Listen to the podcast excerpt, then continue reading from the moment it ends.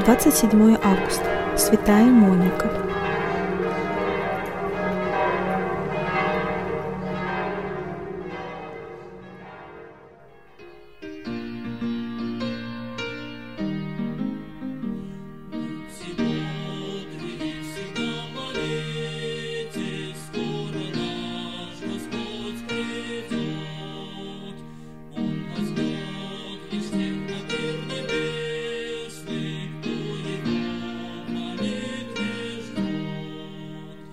Чтение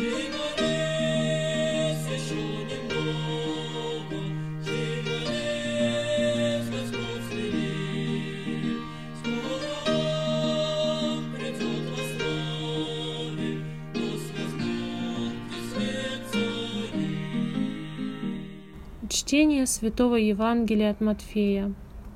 В то время Иисус сказал ученикам своим следующую притчу. «Подобно будет Царство Небесное десяти девам, которые, взяв светильники свои, вышли навстречу жениху. Из них пять было мудрых и пять неразумных. Неразумные, взяв светильники свои, не взяли с собой масло. Мудрые же вместе со светильниками своими – взяли масло в сосудах своих. И как жених замедлил, то задремали все и уснули. Но в полночь раздался крик «Вот жених идет, выходите навстречу ему!» Тогда встали все девы те и поправили светильники свои. Неразумные же сказали мудрым «Дайте нам вашего масла, потому что светильники наши гаснут». А мудрые отвечали «Чтобы не случилось недостатка и у нас, и у вас, Пойдите лучше к продающим и купите себе. Когда же пошли они покупать, пришел жених, и готовые вошли с ним на брачный пир, и двери затворились. После приходят и прочие девы, и говорят, «Господи, Господи, отвори нам». Он же сказал им в ответ, «Истинно говорю вам, не знаю вас. И так бодрствуйте, потому что не знаете ни дня, ни часа, в который придет Сын Человеческий».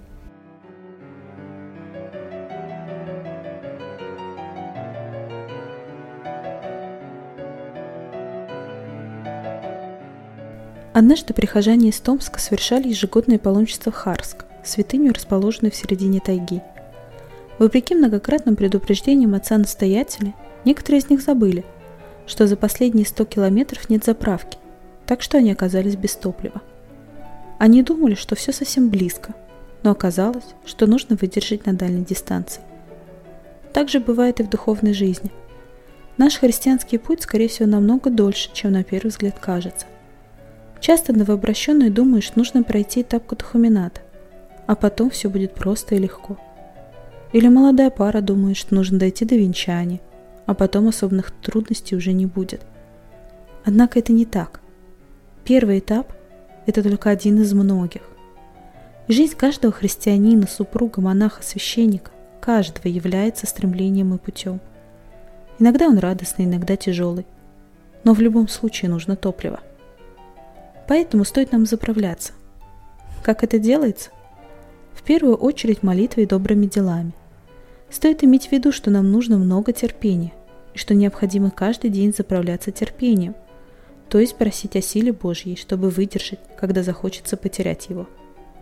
Поэтому так важно, чтобы была молитва, ведущая к созерцанию.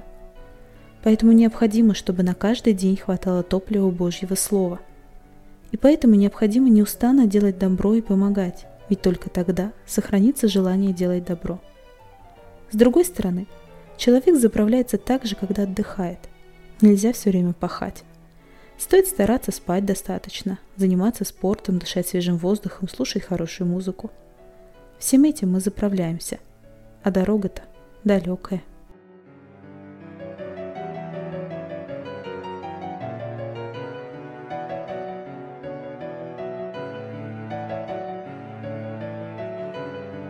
Слава Отцу и Сыну и Святому Духу, и ныне, и присно, и во веки веков. Аминь.